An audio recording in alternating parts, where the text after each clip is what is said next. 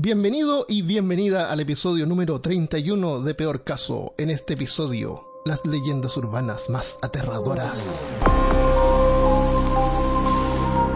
Hablándote desde los lugares más urbanos de Austin, Texas, soy Armando Loyola, tu anfitrión en este podcast sobre ciencia, historia y cultura de lo extraño, terrible y perturbador.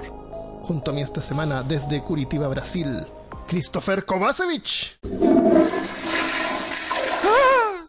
Y desde Viña del Mar, Chile, Milko Kovacevic. Uh-huh. ¿Qué fue? ¿Qué es eso? Está bien, déjalo que se exprese. No, está bien, está bien, está bien, verdad, verdad. Bienvenido a otro episodio más de Peor Caso. Hoy día vamos a hablar sobre leyendas urbanas. Para este episodio vamos a considerar leyendas urbanas esas historias que la gente cuenta así que como que van pasando de boca en boca. Eh, hay otro tipo de leyendas ahora gracias a la internet y todo eso, como las creepypastas, por ejemplo, que son historias que la gente escribe que supuestamente a lo mejor, quién sabe, tal vez podrían ser verdad. ¿Quién Pero sabe? estas son como cosas como más clásicas, más antiguas. Y tratamos de encontrar algunas interesantes, algunas divertidas y, y algunas que son aterradoras. Yo diría que este episodio no es apto para personas con, con criterio formado. Solo para personas con criterio deformado. Deformado. Y para personas que... Sería interesante que si alguno de nuestros eh, oyentes tuvo una experiencia sobrenatural de este tipo, nos dejara un comentario, nos escribiera así como, no, yo la vi o me pasó esto. o- Eso. es Este, este episodio también incluye ciencia e historia. Mm, Sí, mucha, mucha, mucha ciencia. Paranormal. Y mucha cultura, mucha cultura. Eh, también otro interesante que eh, mientras buscaba algunas leyendas urbanas brasileras, me encontré con que hay muchas que se cruzan. Hay muchas leyendas urbanas que parecen que parecen ser eh, de un lugar específico, pero eh, eh, están muy parecidas en otros lugares, como por ejemplo el viejo del saco, chupacabra, Claro, Como los mitos pasó lo mismo. como un poco con- como lo, los mitos, o sea, la aquí hay una que es la Llorona, no sé si se acuerdan de la Llorona en, en Sí. Chile, Sí, sí. Que, que te paraba en el camino, o, o esa mujer de negro que se subía a los camiones, en medio de la noche pedía aventón. Aquí también están, pero con otros nombres. Y también están... Aventosao, aventosao. Ah, claro, aventosado. y, y también, tiene- portugués y- también. Y, y también, eh, claro, aquí es un, un podcast eh, multidiomático. Y aquí hay una que es, se llama La leyenda del Opala Negro. Un Opala es un modelo de, de auto de Chevrolet. Me parece que fuera de, de Brasil es Impala. Y esta, est- esta leyenda urbana nació en la década de los años 70, donde un bandido llamado Ubirata Carlos de Jesús Chávez, después de que se robó uno de estos Opalas negros, empezó a arrancarse de la policía y la policía lo empezó a seguir. Y él, él era un bandido súper eh, conocido y como que súper buscado por la ley y todo. Y estaban en una persecución en Río. Y en algún momento eh, él entró en un túnel y seguido por la policía y se estrelló contra un Volkswagen. O como es más conocido en Chile, un auto huevo. Y. Un escarabajo. un escarabajito. Y chocaron y se murió todo el mundo. Se supone que en el escarabajo hay una familia. Y, y él también, y Ubirata murió también. Y se- la leyenda dice que en ese mismo túnel, que está en Río, en la madrugada aparece el, el auto del Opala Negro. Y sigue a la gente. Entonces, si tú entras al túnel y te empieza a seguir el, el Opala, el Opala no se va a detener y no va a parar de acelerar hasta causar un accidente de tránsito que causa obviamente la muerte de los pasajeros de- del auto en el que va a chocar. Y, me- se supone que la única forma de hacer de que el auto desacelere, de que para de perseguirte, es eh, que, que recordaras a la familia que había muerto, en los integrantes de la familia, y como que rezaras por las almas de ellos, una cosa así. Y ahí Yo lo para, tirar para la, de- tirar la marihuana por la ventana. Y tira la marihuana por la ventana también. O el LCD. Claro. Y en ese momento, y en ese Tirar la minuto tienes que parar de fumar LCD. Claro. Me, me, me, me, me- no sé por qué me, me acordé de la leyenda del jinete sin cabeza con, con esto, pero era un, se pero un parece, auto. sí. Es como poner un auto. Claro, y porque tiene un túnel y el otro tenía un puente. Ujú. Sí, está bueno. No tenemos muchas de Chile, pero como somos chilenos pensé que podíamos poner alguna de Chile. Esta me la contó mi mamá porque en realidad no la conocía. La gente que va viajando en la carretera. eh, la Panamericana se llama en Chile, ¿no es cierto? De repente eh, los para un, un policía por detrás. Un autopolicía aparece, prende las luces y se para y pide los documentos. Y la gente ahí, el tipo este que le pasó, que fue el amigo del amigo de un amigo, Claro. dice que el policía le pidió los documentos. Y ya pues, se quedó ahí sentado esperando. Ya pasaron así como cinco minutos y el policía no volvía con los, con los documentos. Carabineros se llaman en Chile. Entonces, ¿qué onda? Pues miró para atrás y no estaba el, el auto policía, no estaba el policía, no había nada. Ah, Así que, chuta, ¿qué hago? Dijo el tipo, así que decidió manejar a la siguiente estación de policía, comisaría que se llaman en Chile. Pregunté, pues, eh, oigan, ¿saben que me paró un, un policía y me pidió los documentos y no está y quiero mis documentos de vuelta? Y le contaron que hacía varios años que en esa parte de la carretera habían atropellado a un policía y había muerto ahí. Y si él volvía a ese mismo lugar donde le había pedido los documentos, iba a encontrar los documentos tirados en el suelo o a lo mejor en una animita que había a la orilla del camino.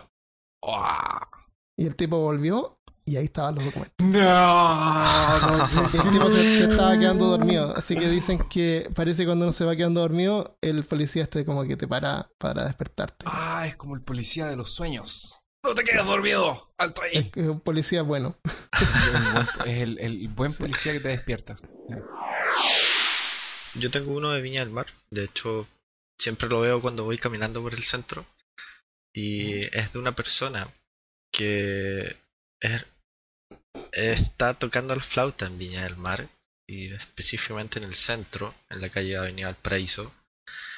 Y lo extraño a esta persona que de partida está vestida con harapos, muy parecido a un mendigo de, de los años medievales, con paños sucios y sandalias rotas.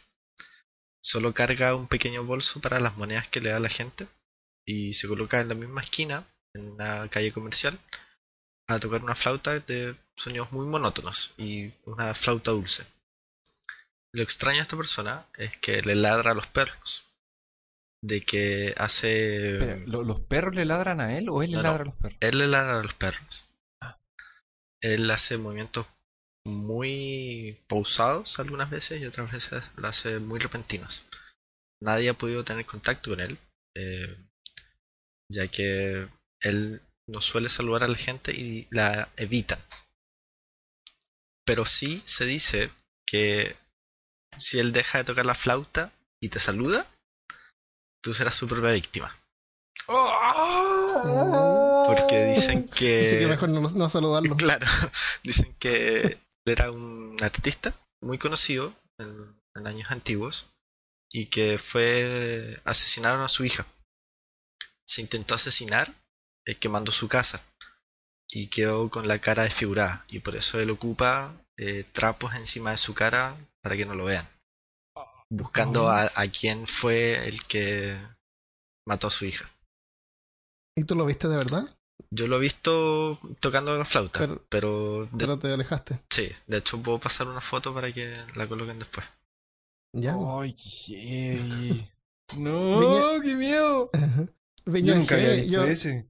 yo una vez en la calle Valparaíso había una gitana y me, me pidió un cigarro y le dije que no tenía y me, me maldijo. Qué maldito, se te cayó el pelo. Se había se me cayó el pelo. El flautista de la calle Valparaíso. Oh, y oh, ya. ¿Me, me toca? Sí. Ya. Ya. ¿Ustedes saben quién es mejor que un payaso? Dos. Dos pa- cero payaso.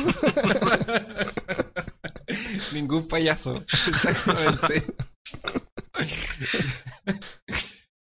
¿Qué pasa cuando ¿Qué pasa cuando It se transforma en, en, en, en algo que de verdad pasó? ¿No se en- transformaba en, en araña originalmente? Sí, pero ahora se transformó en un cuento de verdad. Aún. ¿Cuándo fue de mentira? ¿Seguro no, no fuiste al McDonald's?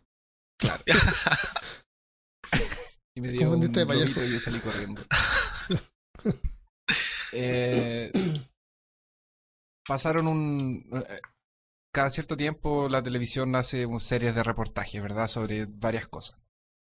Y aquí en Brasil pasó un- una, una serie de reportajes sobre crímenes conocidos y crímenes fuertes que hicieron al mundo se estremecer.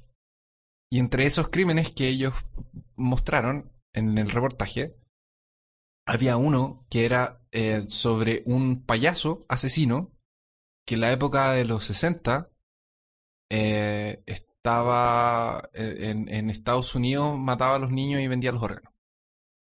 Entonces, con el tiempo, comenzó a nacer la leyenda de que había un payaso en una ciudad que se llama Osasco, en Brasil, que también empezaba a ir atrás de los niños y llevárselos y matarlos y para vender los órganos.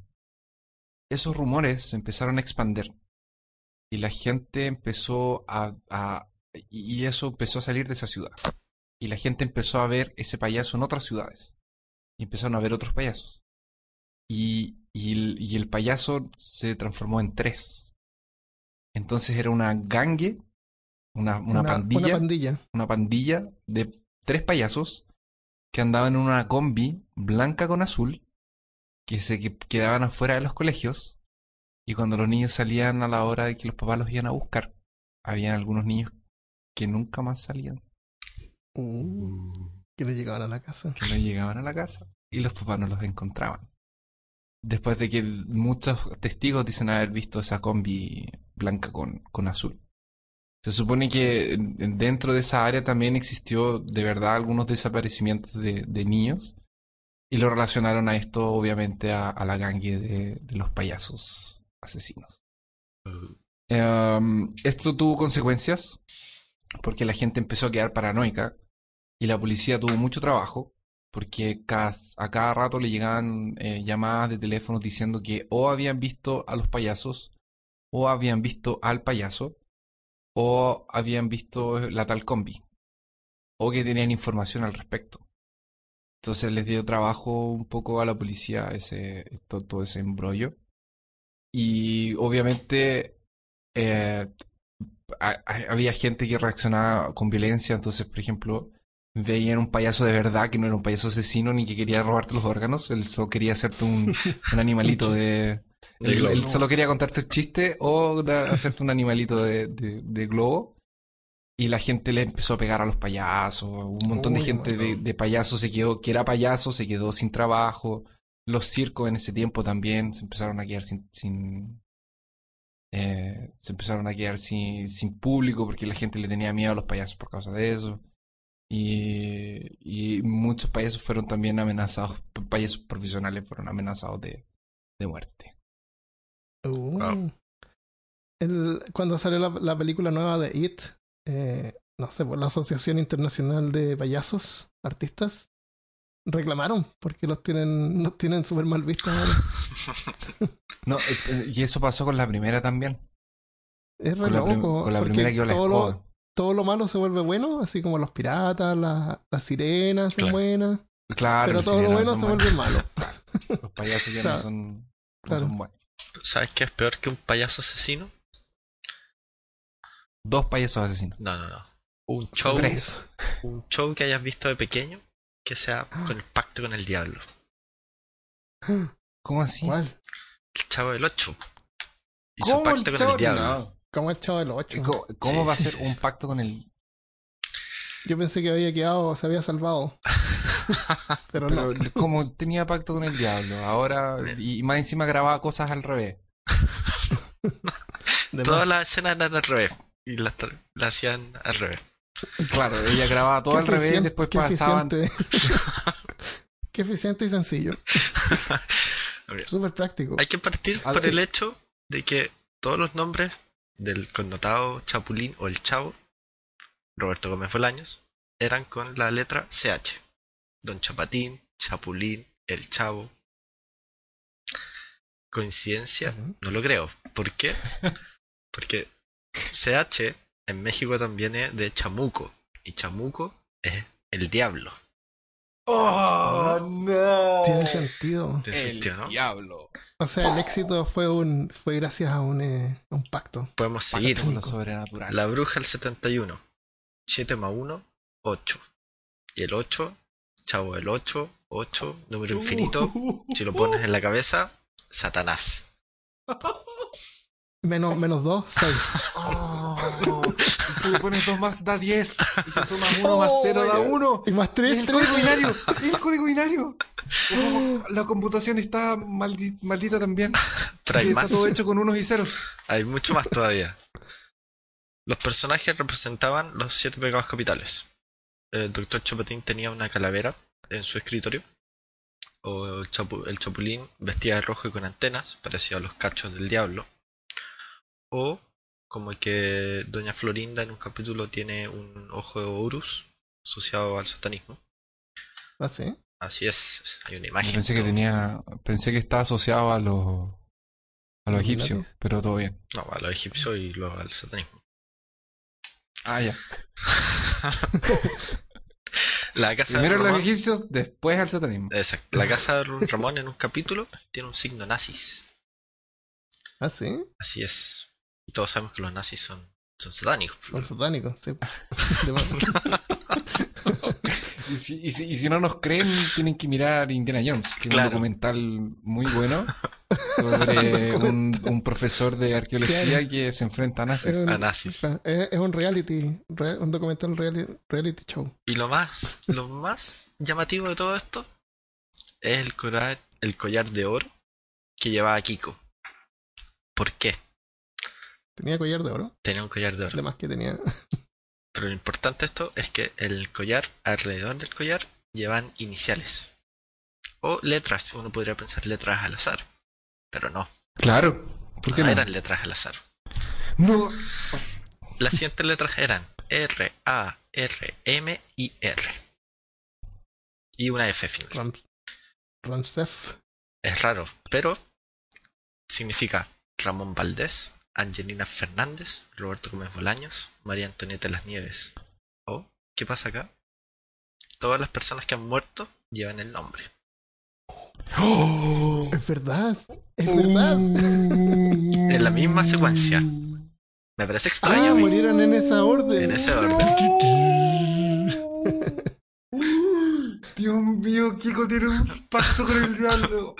¿Tú habías dicho al principio que los personajes representaban los siete pecados capitales? Sí, representa los siete pecados capitales. Y fue como que él lo fue sacrificando de a uno. Claro. Y existen algunos capítulos donde a través de algunas imágenes de fotogramas se pueden ver caras o algunos espectros en los videos. Que no tiene nada que ver con el hecho de que la tecnología en ese tiempo para grabar era una mierda. No, esto está perfectamente... Científicamente comprobado. Y por último, algunos misterios que pueden ser ejemplo como ¿Dónde están los padres del chavo? ¿Por qué dormían en un barril? ¿Quién lo alimentaba? Eh, Don Ramón. ¿Por qué le gustaban No tanto las que- tortas de jamón? ¿Qué eran las tortas de jamón? Eso nunca nadie lo sabe. Solo mexicanos saben, porque tortas en otras partes de que no sea México son pasteles. Dios mío. Para que te los niños no vean tanta Me tele. engañ- me No engañado. Tele satánica. El, el 50avo rerun del Chavo Claro, del Chavo del 8. Aquí, aquí el Chavo del 8 es tan vigente en Brasil que de hecho ese, ese día una pasaba con- por uno de los canales más, más grandes de aquí y el otro día quedó la escoba porque el otro canal grande le ganó los derechos y lo- ahora ya no lo pasan más en el mismo canal, sino que se está pasando en otro. Tiene que, tiene que hacer un pacto con el diablo y listo. Y listo, Todo se arregla con un pacto con el diablo. Claro. siempre. Hoy deberíamos hacer un pacto con el diablo para ganar más visitas. No. Cuando lleguemos a las 666. Ay, Dios mío. ¿Te imaginas? Cada episodio es descargado 666 veces. Ni una más. Ni una vez. Ni una vez. Ya, ¿les cuento una yo? Vamos. Este sería el número 6. Me gustó la del chavo. Entrete. Está bueno. El, esta le voy a llamar Destellos. Y se dice que le pasó a la. Esto le pasó a la amiga del amigo de un amigo. Ya. ¿Viste alguna vez ese programa que era Le sucedió al amigo de un amigo? ¿De un amigo? Que no era, sé, a lo un, mejor no era sé de los. Animaniacs. Sí. Esto Parece- le pasó al amigo Sí. del amigo Sí. del amigo de un amigo. No, pero esto de verdad le pasó a la amiga de, de un amigo de un amigo. Ya. Ella era una estudiante universitaria que manejaba de, vuelta a casa por la noche. El- la angosta y oscura carretera se extendía en línea casi recta por entre los bosques de pino. La estudiante notó otro automóvil detrás de ella. Y de repente el automóvil de atrás aceleró y empezó a prenderle las luces. Las luces altas así como en forma frenética. Así que ella aceleró como para tratar de ganar distancia, pero el automóvil detrás la seguía, sin adelantarla, y continuaba prendiéndole las luces. Era un opala negro. Se bajó la velocidad, cosa ya se, se puso así como al ladito para que lo pasara, pero no la pasaba, se mantenía por detrás. Y, y el tipo le seguía prendiendo las luces y la, la estudiante mm, como que quisiera que el estudiante se detuviera, pero no se iba a detener. En una de ella estaba con las luces eh, Apagada. apagadas. Puede él le estaba diciendo, ¿cómo prende las luces? Prende las luces. Prende esas ya. Entonces, de repente, los pinos se iluminaron con luces rojas y azules. Era un automóvil de policía que estaba detrás del tipo de atrás. Así que ahí la joven se, se detuvo al borde del camino con esperanza de que el, el del insidioso automovilista la pasara de largo. Pero no, el auto de atrás quedó, se, se paró detrás de ella, atrás, y el policía también. El policía, el oficial, se bajó de su auto, caminó rápidamente al de la joven, le abrió la puerta y la sacó de un brazo del automóvil antes que la mujer pudiera decir cualquier cosa. El policía sacó su arma, apuntándola hacia el vehículo de la joven, donde gritó fuera del vehículo lentamente con las manos en alto. Y la joven que estaba al otro lado del camino vio como desde el asiento de atrás de su propio auto, de su propio automóvil, salía un hombre inmenso sosteniendo un cuchillo. Mientras el policía la esposaba, el hombre, que la, el hombre que la había estado siguiendo por detrás se acercó y le contó a la joven que él había llamado a la policía y que le prendía las luces cada vez que veía que el hombre se alzaba con el cuchillo para apuñalarla desde el asiento trasero. Oh. Ah. Pero eso al manejar hay que mirar el retrovisor. Exactamente. Re- regla número, eh, como en Zombieland, que Regla dice regla 36. ne- s- Mira el double check. Claro. Siempre mirar el asiento de atrás. Es que estaba justo en el punto ciego. Claro. Esa historia además que aparece en varias, varios países, en varias partes. Pero... Oye, hay una historia, pero esta es verdad. ya. No, de verdad, de Porque verdad. lo que nosotros hemos estado contando hasta ahora es todo mentira. No es No, pero verdad. esto es cierto, esto es cierto. Le pasó, le pasó a la amiga de una amiga. Pero ya no es amigo. bueno, por lo es menos, distinto. oh, mira, al menos la fuente de esta, de, de- al menos la fuente de es más cercana, Claro. porque Sí, hay una sí, persona no, menos. Esto pasó en Chile. Esto pasó en el Valle Bella Vista, en Santiago, Ya. que es un lugar donde hay pub y, y restaurante. ¿cachai? Y donde no pasan cosas extrañas nunca. Y no hay Nunca gente rara tampoco. Esta mina, como le decimos a, a las niñas, a las niñas en, en Chile, eh, ya fueron a, a hacer fiesta y se fue a su casa, tomó su auto y se fue. Y un taxista la seguía. Y, y le prendía las luces, igual como esta historia. De verdad. eh, pero la niña, en vez de irse a su casa, se fue a una estación de policía. Ya. Llegó a la estación de policía, se bajó y, y el taxista se paró detrás de ella y llamó a la policía. Llegaron, él habló con ella y los policías fueron, le dijeron que abriera el maletero, la maleta, la- ¿cómo se dice en, en- en Universal? En la. ¿Maletero? Sí, el maletero, donde se guarda, donde se guardan los ¿Baúl? bagajes. Claro, en la parte de atrás, el baúl del auto. L- Eso. Y Donde no la está el motor. Y donde la la gente la- generalmente le coloca los las cuerpos llaves. de las personas. Le dio las llaves al carabinero. El carabinero abrió, la, abrió el baúl y adentro había un tipo. La niña. En el baúl. En el baúl había un tipo, Pero- había un hombre. En el auto En de la la niña. maletera del auto había una persona. Y lo arrestaron. Y el taxista le dijo que lo había visto, que le había abierto el maletero y él se había metido adentro. Y lo que hacen es que se meten a tu maletero, tú te vas a tu casa y cuando tienes el auto dentro de tu causa, de tu casa, salen y te roban O, o, o te hacen algo peor. o te hacen algo peor. Así que tú nunca sabes lo que puede haber. Tendré que chequear ahora el maletero. A- ahora, además de tener que ver el asiento de atrás cada vez que me voy a subir al auto, tengo que revisar el maletero. El maletero. Tienes que revisar el maletero también, sí. Dios correcto. mío. O, o ponle lo que hago yo. Yo fui a un tipo que hace soldadura.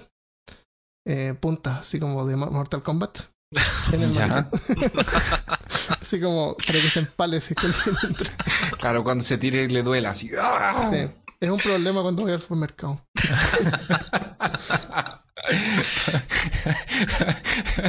El auto de Armando va andando y la leche así saliendo por atrás. No, el, el jugo de cranberry rojo, Claro, un chorreando, juguito de... confunde a la gente. Confunde la gente. Y los carabineros me paran. y No, lo que pasa es que es mi sistema antirrobo. Claro. La Coca-Cola Bueno, no sé, no sé cómo se llamará, pero le puse destellos. Seguramente Destellos. si tú estás escuchando la has oído por ahí. El niño que llora. Entonces, hay un cuadro que tiene un niño llorando.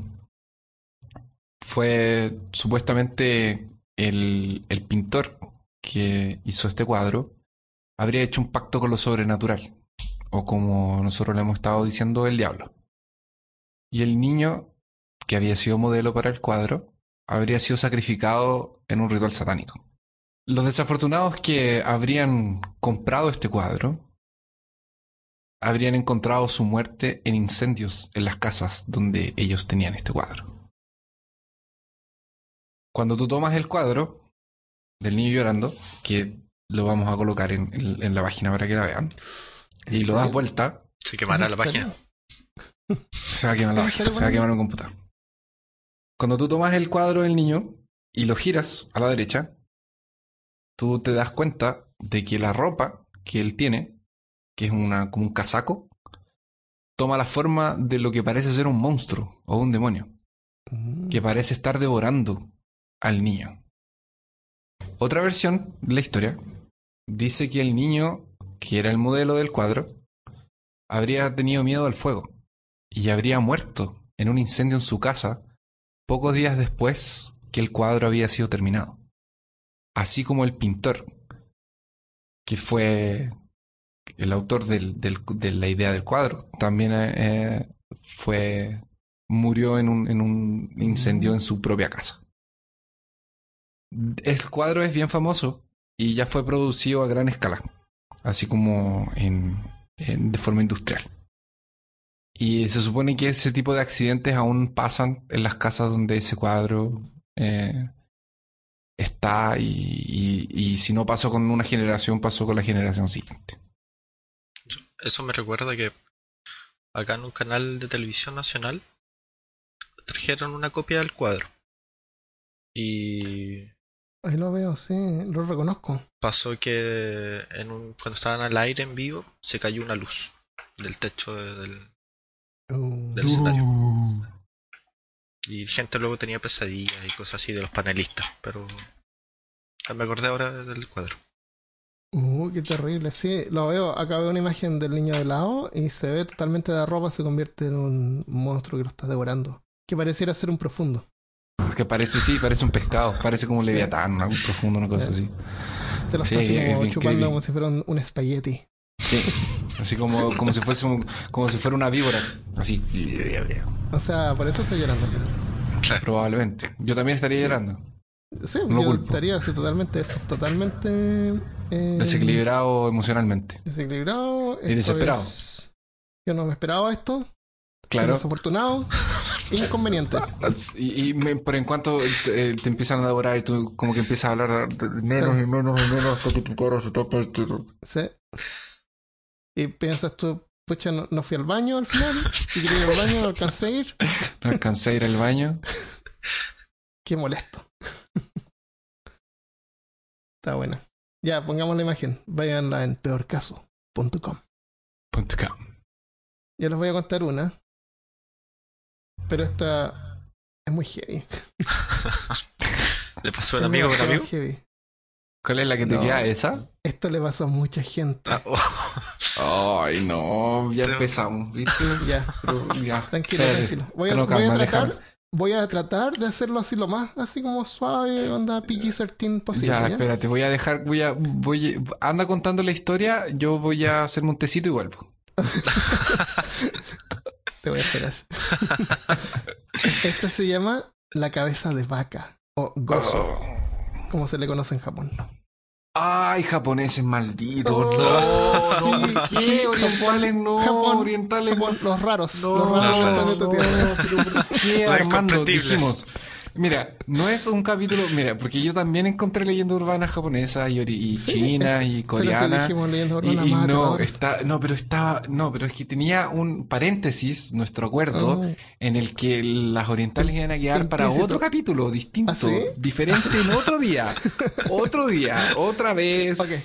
Más Bienvenido temprano, a Peor. Caso episodio 32. no, 33. 31 y medio. Claro, 31 y medio. Dios ya, déjame contarla, es la única Ya, que tengo de Ya. Japón. Gracias. Por ahora. Por ahora. Es una Esta es una leyenda meta, porque mira, es una leyenda urbana sobre una historia que es considerada la historia de horror más aterradora que ha sido nunca escrita. Se supone que es tan espantosa que quienes la han escuchado mueren de miedo. Pero, bueno, Eh, fue, Pero, fue un ah, gusto. Ya, o sea, eh, gracias. Fue, hermano, qué bueno que pudimos Viví grabar el último capítulo juntos. Qué bueno que no, no existe. Viví bien, no me arrepiento. ¡No me arrepiento de nada! Según la leyenda, una horrenda historia corta llamada Cabeza de Vaca fue descubierta en Japón en el siglo XVII. El origen real de la historia es desconocido, pero hay varios escritos de esa época que hacen referencia a la terrible, a la terrible historia, aunque solo mencionan su título y lo describen como una historia demasiado terrible para ser contada. Los rumores afirman que al escuchar la espantosa historia, los oyentes fueron dominados por un terror tan grande que quedaron temblando violentamente durante días, hasta que finalmente murieron. De miedo.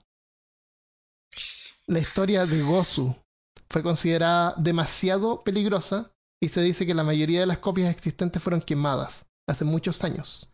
Y las pocas copias que sobrevivieron se dividieron en secciones y se distribuyeron por todo el país.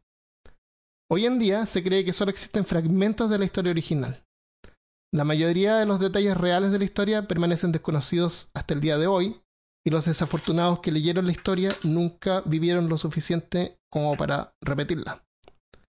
Pero hay un rumor más reciente. Dicen que había un maestro de escuela, un profesor de primaria, que consiguió algunos de los fragmentos de la historia original de Cabeza de Vaca.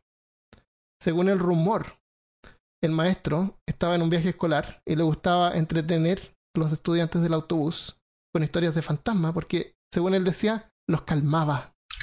Ah, claro. Los dejaba decía cuando discutía con otros profesores sobre sus prácticas poco ortodoxas. poco ortodoxas. Después de un tiempo, o sea, perdón, estaban en el paseo, en el bus, el maestro les anunció que les contaría el legendario cuento prohibido llamado Gozu, la cabeza de vaca. Sin embargo, antes que podía terminar la primera oración de la historia, los niños empezaron a sentir pánico. ¡Para! le gritaron, ¡no nos digas! Un niño se puso pálido y se cubrió las orejas, y los demás comenzaron a gritar, pero el maestro se negó a parar. Dicen que sus ojos se quedaron en blanco, y procedió con la historia como si alguna fuerza invisible se hubiera apoderado de su mente.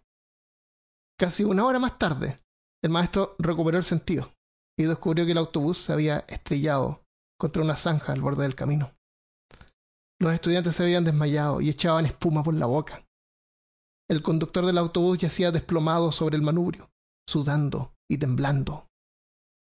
No está claro qué pasó después, excepto que el maestro nunca volvió a contar la historia. De cabeza de vaca. ¿Te acuerdas del episodio número 27? De Peor Caso. La Dark Sí. Web. Sí. Bueno, yo aprendí algunas cositas ahí Ah, ya. y estuve investigando Ya. y encontré unos fragmentos en japonés. Ah, ya. Genial. No, súper bien. No, partimos bien y ahora nos fuimos al carajo. Gracias. Ah, ah, Dios mío, Armando. Lo- los fragmentos están en japonés y, y eran fotos, así que los tuve que pasar por OCD. ¿Sabes lo que Ah, es OCD? ah, claro, OCD, porque vamos a insistir. o- perdón, Vamos- OCR. Vamos a insistir. O sea, o sea hay, que, hay que hacerlo porque es necesario. Ajá. Que es un documento histórico. Histórico. OCR es un, es un sistema cuando tú escaneas una, una imagen que es un texto. El OCR, o. ¿Qué significa OCR, Mirko? Es- Eh, o que reconoce el texto y lo pasa como a, a texto real que puede ser editado. Cosa que tú lo puedes eh, traducir. Reconocimiento óptico de caracteres. Eso, eso es OCR, no OCD. Entonces logré traducir algunas partes de lo que podría ser. ¡Qué bacán! ¡Qué buena Vamos a noticia! Ok, Ay, la pero yo próxima me estaba muriendo por saber. Les voy a, les cuento, ¿no? Porque No. yo no dormí bien anoche, por lo menos. Yo, perdón. Ah. Pero son mentiras. Pues, eh. Yo Sí, quería almorzar, pero, pero ya. Mm, Eso me quitó el apetito. que, lo que alcancé a traducir. Yo A quería ver. tomar una siesta, pero parece que... El, fra- el fragmento mal traducido, porque no puedo decir que está bien traducido en japonés, dice algo como que hay un pequeño pueblo desierto en medio de la nada y los arqueólogos están cavando para descubrir por qué nadie vive ahí. Hasta que descubren un extraño esqueleto. La calavera de una vaca con el cuerpo de un hombre. Los, arque- los arqueólogos investigan y descubren que años atrás había habido una hambruna. La, la historia ahí como que cambia al tiempo de la hambruna. Y dice que en la aldea todos están muriendo de hambre. Comen todas las vacas y los caballos. Y luego comienzan a comerse sus mascotas, los perros, los gatos. Y luego no queda nada, y la gente muere por falta de comida. Y un día una extraña figura entra al pueblo. Tiene la cabeza de una vaca y el cuerpo de un hombre. Aparece el nombre Gosu junto a palabras como jefe, líder o a lo mejor Dios. Los aldeanos hambrientos, delgados y maltrechos lo atacan, lo matan brutalmente, le arrancan los miembros y se lo comen, como una escena de zombies. Y fue entonces cuando la aldea cae en un maleficio y todo el infierno se desata.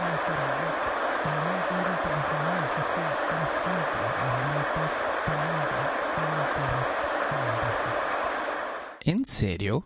Así es. No deberíamos haberlo grabado. Esto de verdad le pasó, le pasó a gente en, en Japón.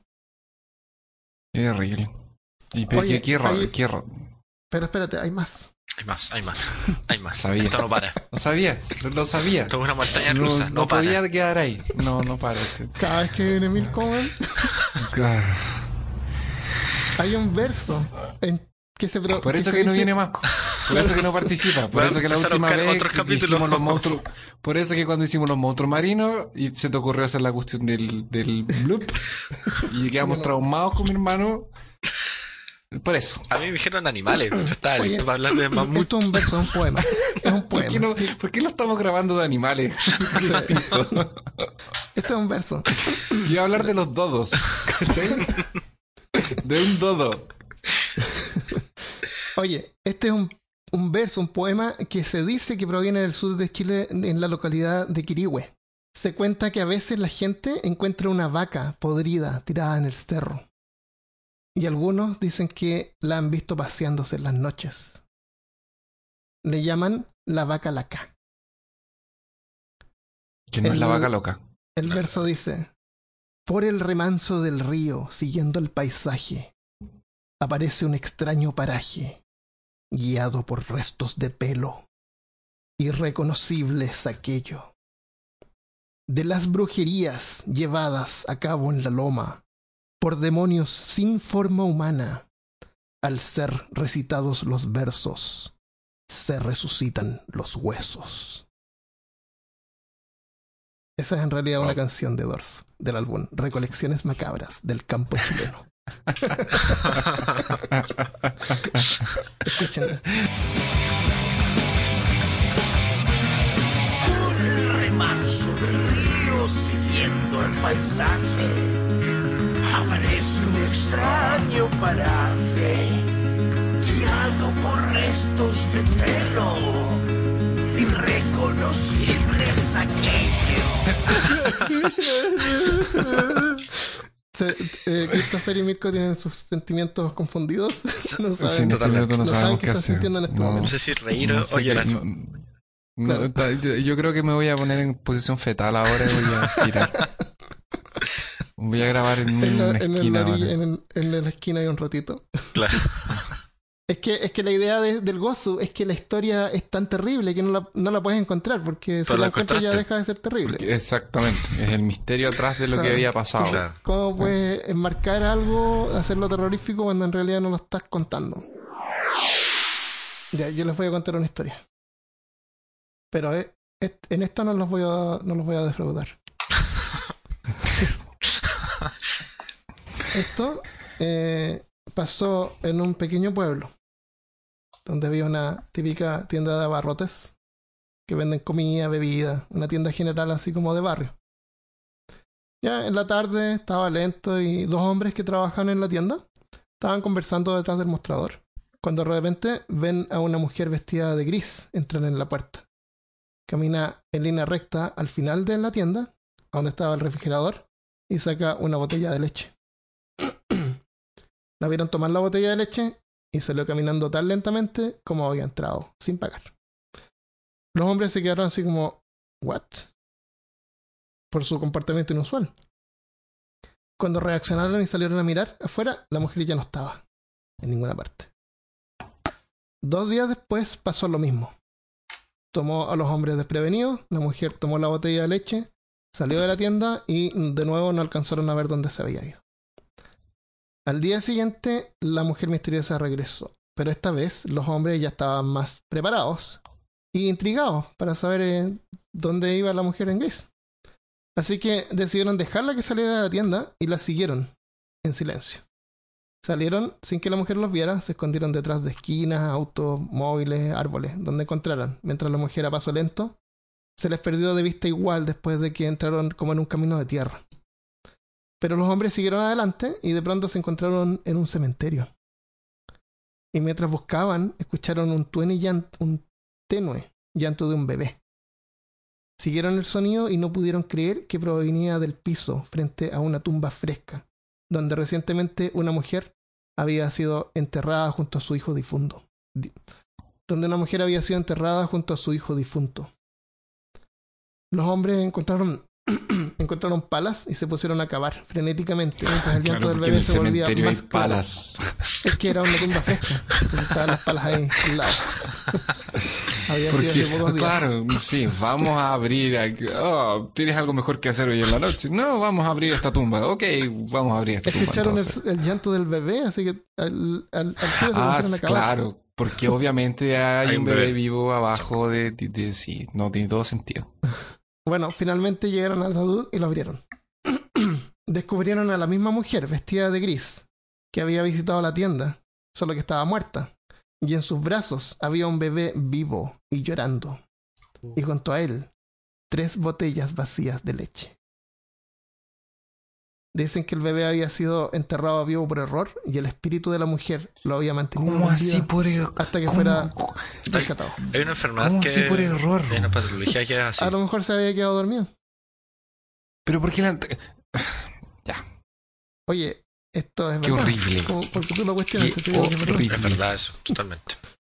No, sí, hay en el capítulo de los libros, eh, de los libros misteriosos, eh, hablamos sobre, sobre eso, sobre gente que, que era enterrada viva. Se llama catalepsia. Oye, el- pero espérate, eso no es todo. Hay una noticia que salió la semana pasada. Y esto no es leyenda urbana, esto es real. Esto es verdad. Esto es verdad. Esto es verdad, de verdad. no es broma. No es broma que es Sí, verdad. Armando, tú, tú cachas que tú crees, no me nuestra, cre- nuestra ¿Cómo? credibilidad se está Pero- yendo al pero carajo. si digo que es verdad varias veces, como que le doy más Y claro, énfasis, ¿no? O sea, es- se, aumenta, se incrementa la credibilidad. Ah, era, lo otro era verdad, ahora es verdad, verdad, verdad. Claro. Entendí. Es- es- Esto es un- una noticia. Esto de verdad es buscar en verdad. internet. Saca de internet.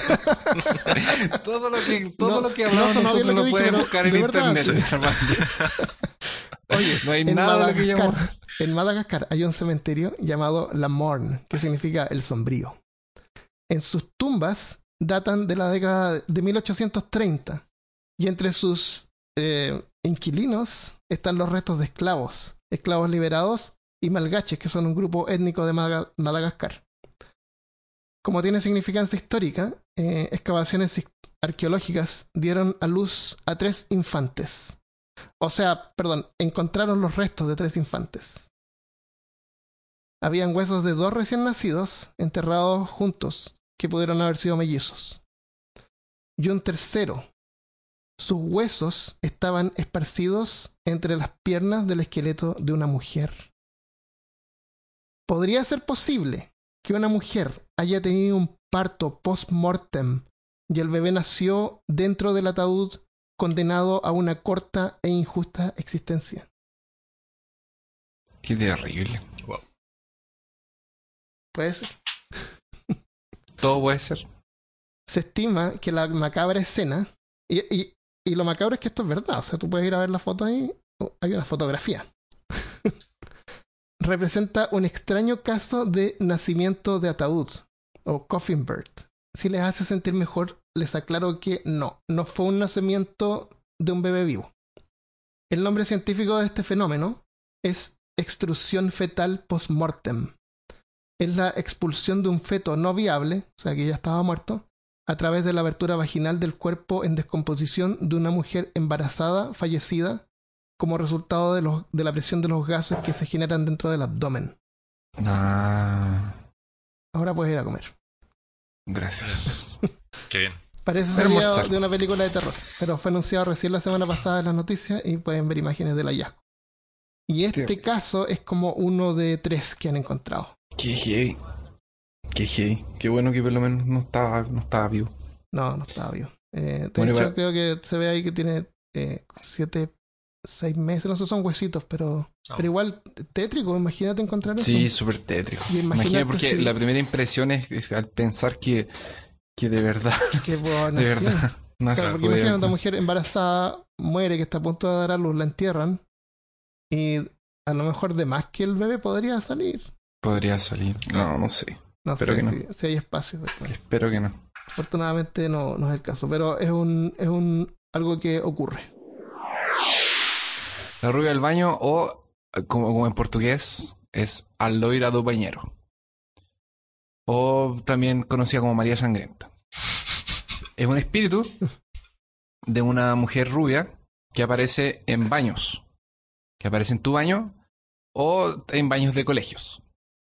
Eh, ella aparece después de que tú realizas algún ritual dentro del baño que es, por ejemplo, abrir la llave Mm. girar la llave tres veces y decir tres, tres garabatos o tirar la Mm. cadena tres veces y girar tres veces. Siempre hay una, una, una versión distinta para invocarla.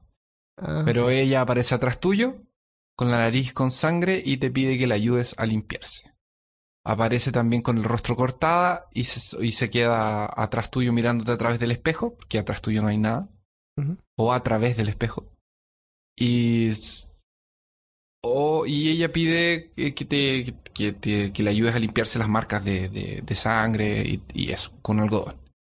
Y supuestamente es un espíritu vengativo, que son estos muertos que no, que no consiguen La eh, paz. vivir Le- la paz, claro, vuelven a, lo, a- para vengarse y incluso se supone que podría agarrarte, ahorcarte y sacarte los ojos. mm, Eh, una de las versiones es que esto, esta mujer rubia sería eh, María Augusta, que era hija del vizconde de Guara, Guarativieta, y que en 1866 se casó con un hombre eh, a la edad de 14 años. Este hombre tenía unos 30 y pocos.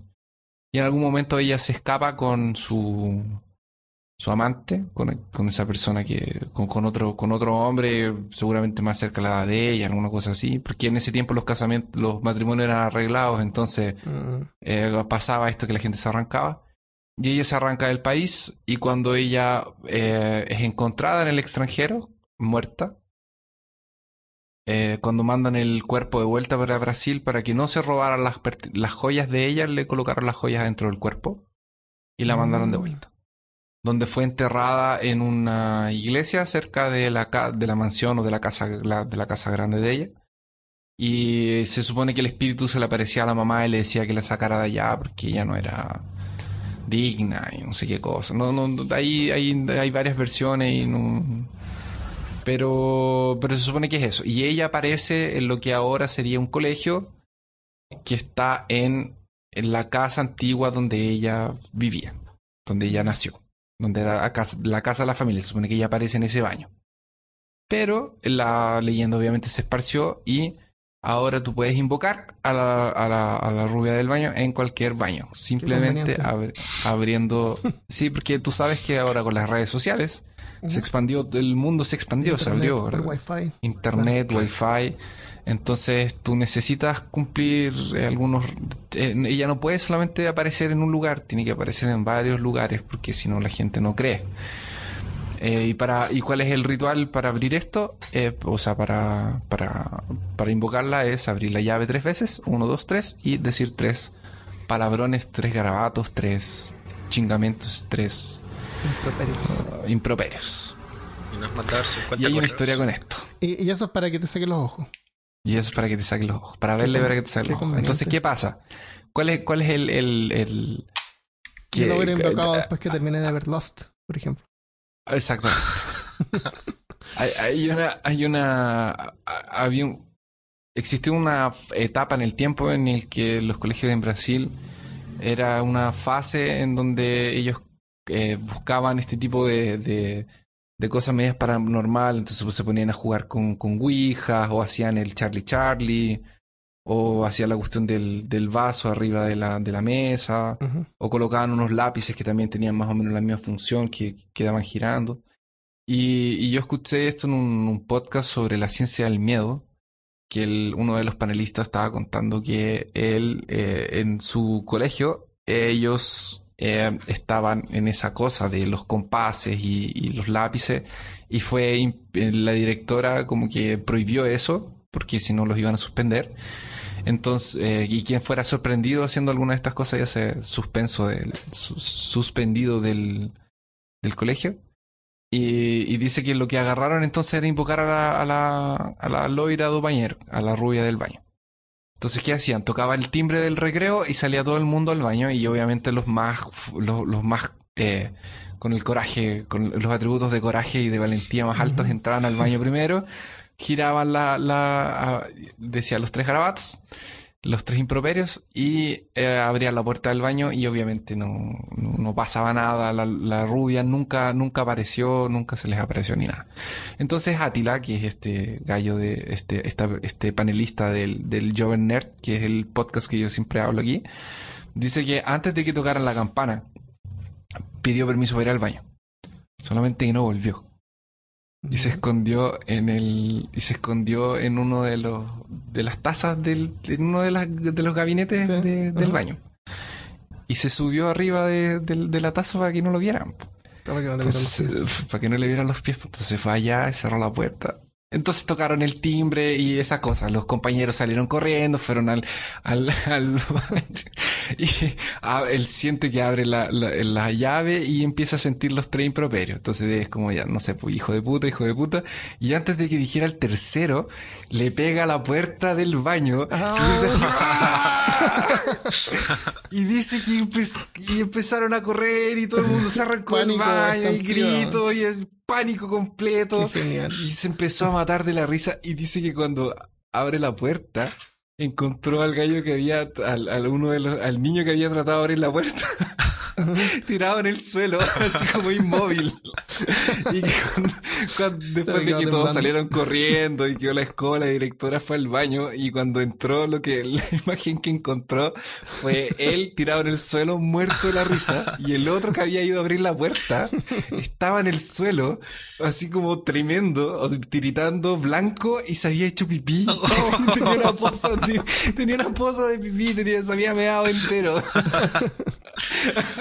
y la directora le dijo así como, ya, mira, eh, no te voy a hacer nada porque Te- simplemente porque solucionaste mi problema, la gente ya no va a venir más al baño a invocar a la, a la- a la rubia del baño, pero vamos a tener que sacar a, a- a este otro tipo de, de aquí sin, sin que nadie lo vea para que se vaya a la casa.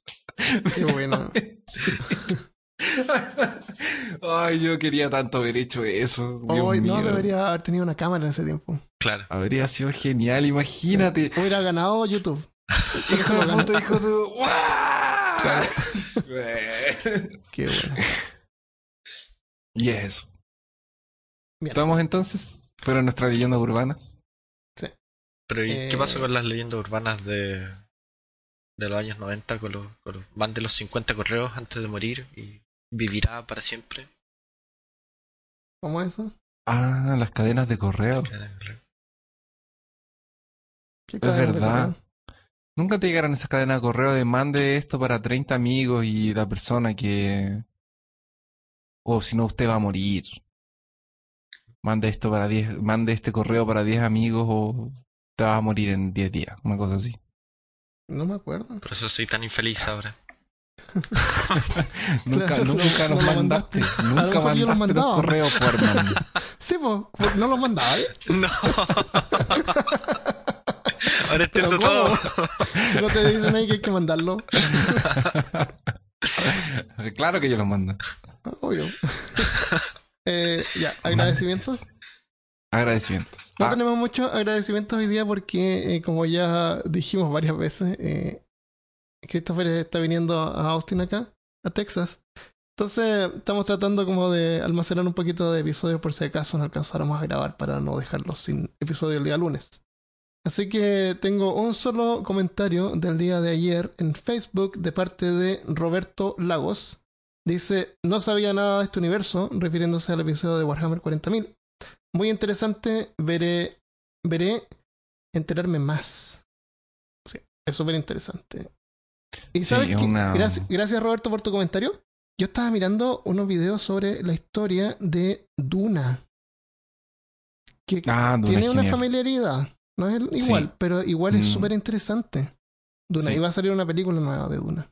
Sí, van a hacer una película nueva y, y va a ser y Duna es una es un es un es un es una saga Es gigante, una épica, sí. es, es muy épica y son Y- demasiados libros. y- Y hay algo que se nos olvidó mencionar cuando hablamos de Warhammer y juegos de Wargames.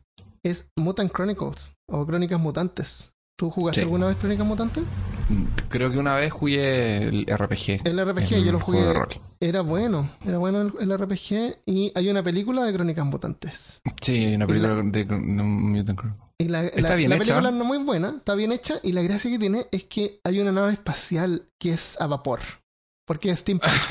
Así que Sí. si te gusta el steampunk, quieres ver una nave steampunk, ve mm, eh, Mutant Chronicles o Crónicas El, el otro, la otra película que se parece harto a, a, Warhammer, a, a Warhammer es Event Horizon. Event Horizon. Sí, no me acuerdo sí. cómo era el grito. Sí, ahí encuentran el grito. una, una nave vacía, sí. Sí, No, es, es, bueno. como si fueran ido a la Warp. Me gustó eso y vamos a estar visitando tiendas. eh, y así que, sí, Warhammer. Y a lo mejor hacemos un episodio de Duna de repente. Sería súper bueno. Sería una buena idea. Los Yo le quiero mandar un. Yo le quiero mandar un, un saludo a, a Felipe Choque, porque se ha mandado los medios artes con. Para las carátulas de los. Sí, además. de los Yo sé que trabaja, está ocupado y de repente no alcanza a hacerlo, pero se ha inspirado harto y. No, pero las que no, la- las que ha conseguido Sí. hacer han quedado muy buenas y realmente que es un. Sí, es un, es un ilustrador bien, bien, bien talentoso. el... Así que un saludo para Felipe. Y yo le voy a mandar también agradecimiento a la gente que se ha suscrito a Podbean, que no lo tomamos mucho en cuenta, pero Podbean es el lugar donde está alojado el podcast. Si Sí. tú vas a Podbean, que puedes ir desde peorcaso.com, están todos los episodios. O puedes bajar el aplicativo también. Así que gracias a los que se han eh, suscrito ahí y a los que se han- les, les han dado like a la página de Facebook y nos han apoyado. Muchas gracias. Muchas Muchas gracias. Entonces, Hermano, ¿algún, ¿algún saludo? Saludos a mi mamá. Saludos a la mamá. Me mucho. Está bien. Yo también. Yo a mi mamá Está aquí en mi casa me, ahora, me pues. contó una leyenda urbana. Ya, mandé lo que Saludos a mi mamá, que para una leyenda un viviente. claro, saludo a mi mamá que es una leyenda. Una leyenda urbana. Ya, Ya, muchas gracias por escuchar y nos vemos Gracias. la próxima semana. Adiós. compartan nuestro podcast con sus amigos. Un abrazo. Abrazos.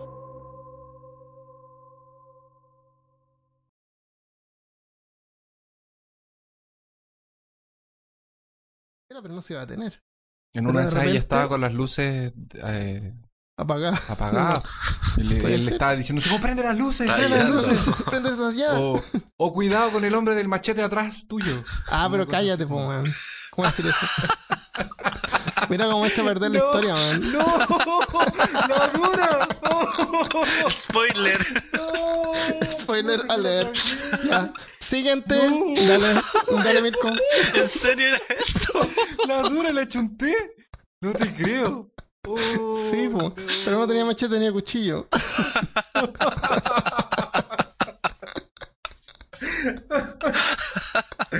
Puta. Ya, déjame contarle igual, hace como que no sabéis, po. Ya, bueno.